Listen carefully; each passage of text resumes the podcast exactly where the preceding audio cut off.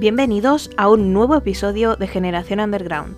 Mi nombre es Silviana Cole y este mes de marzo te traigo unas historias underground protagonizadas por mujeres espectaculares, como las que protagonizan el podcast de hoy. Comenzamos.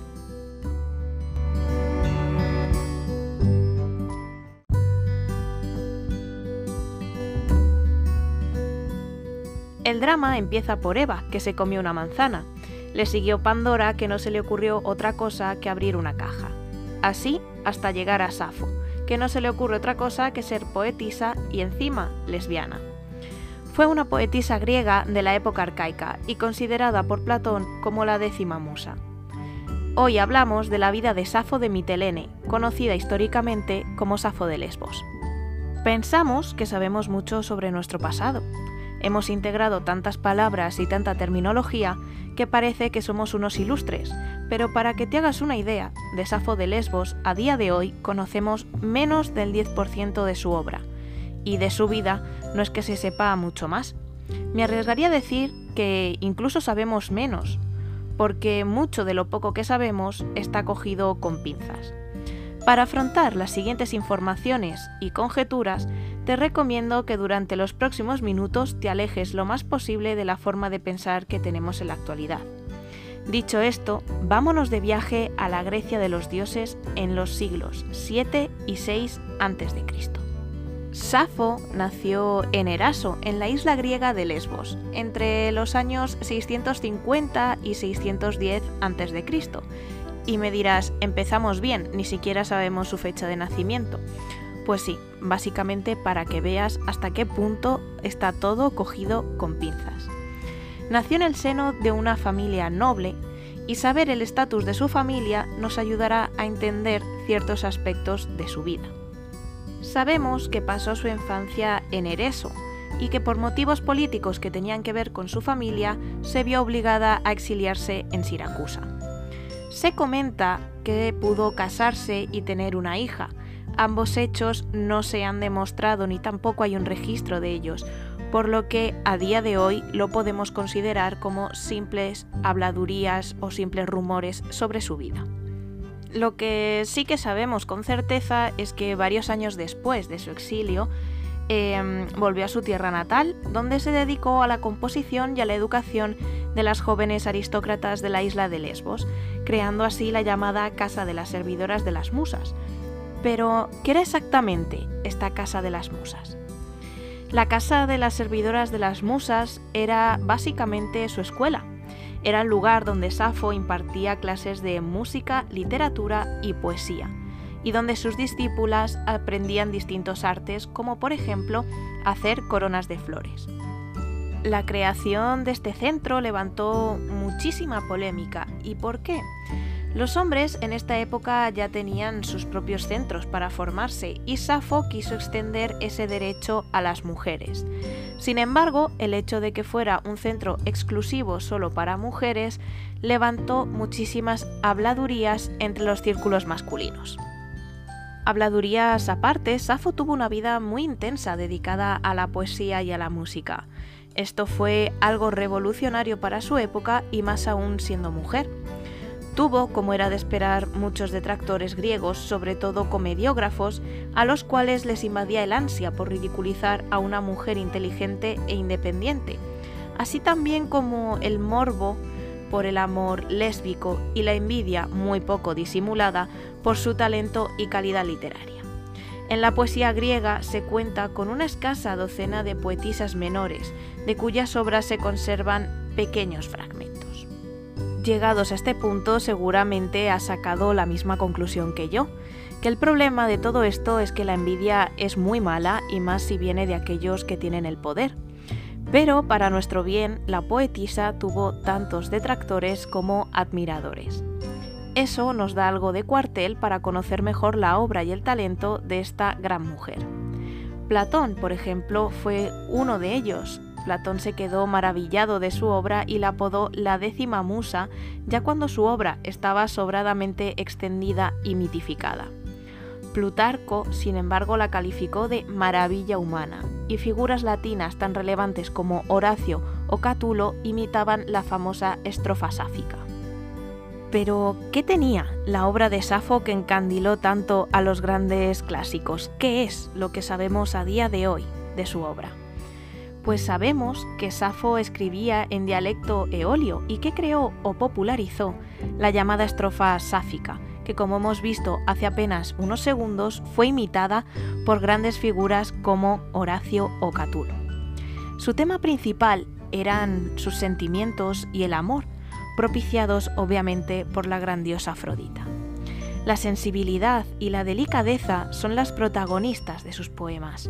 Sentimientos encontrados con su círculo de mujeres, como los celos, el amor, la decepción, la alegría o la rivalidad, son plasmados en su total extensión. Safo habla en sus poemas de la pasión amorosa que se apodera del ser humano y se manifiesta en diversas formas como los celos, el deseo o una intangible nostalgia. Ejemplo de esto se encuentra el himno en honor a Afrodita, que es el único poema que nos ha llegado completo de toda su obra. Y es que la mayoría de sus poemas que nos han llegado han sido en forma de fragmentos, gracias a que otros autores los han mencionado en sus obras.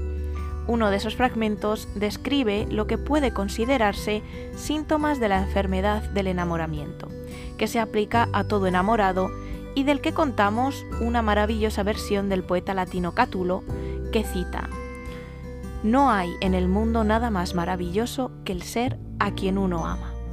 Maravillosa esta cita, que sí. Pues una de las partes más misteriosas de la vida de Safo, he de decirte que es justo la de su muerte.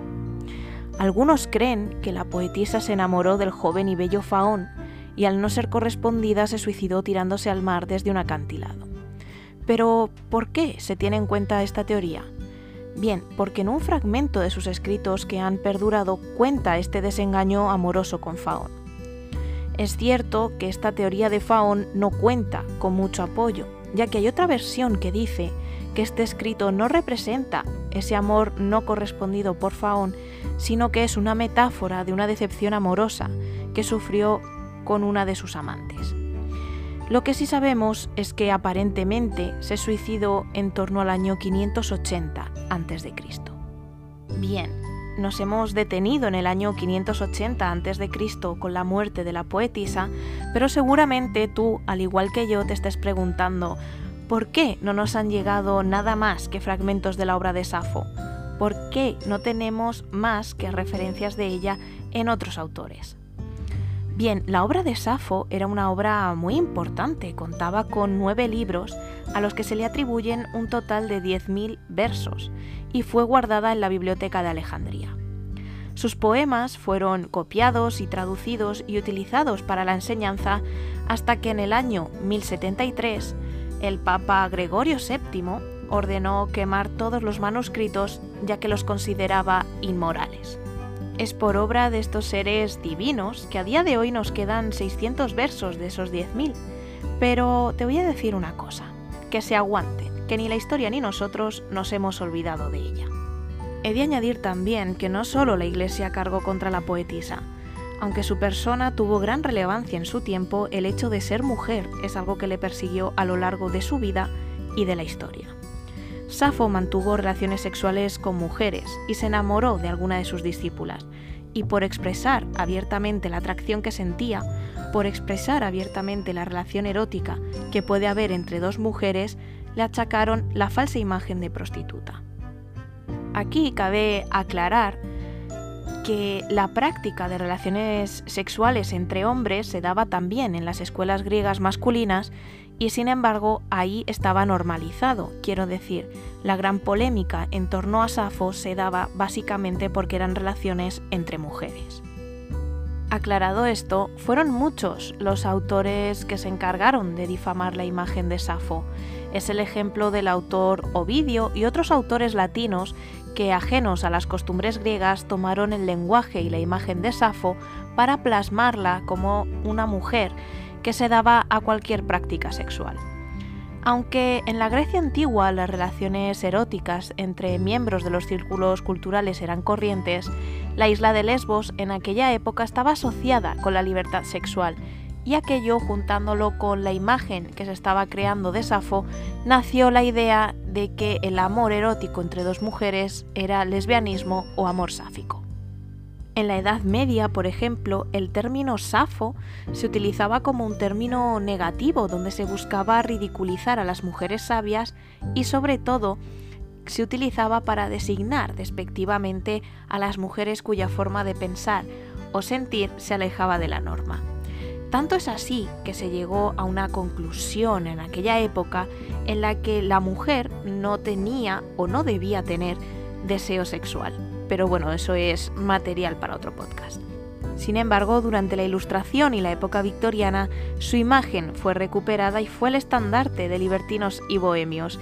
Estos copiaron dos aspectos de su vida como son los círculos artísticos y una mayor libertad moral.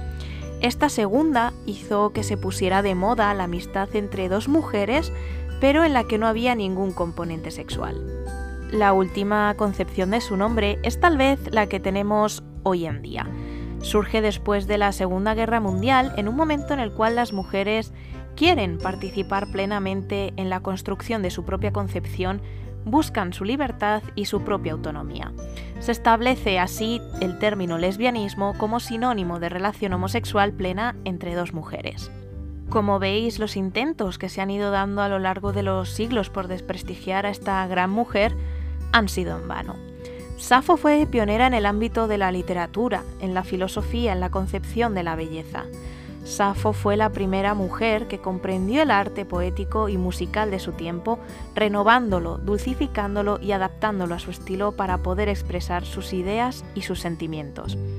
Por su innegable talento contó con muchos enemigos, como hemos visto, que llevados por la envidia intentaron destruirla, pero con una mayor cantidad de aliados y seguidores y así hasta nuestra actualidad. Así terminamos el podcast de hoy. Muchas gracias por estar un día más al otro lado. Espero que tengas muy buena semana y nos vemos el próximo día con un nuevo episodio. Un abrazo.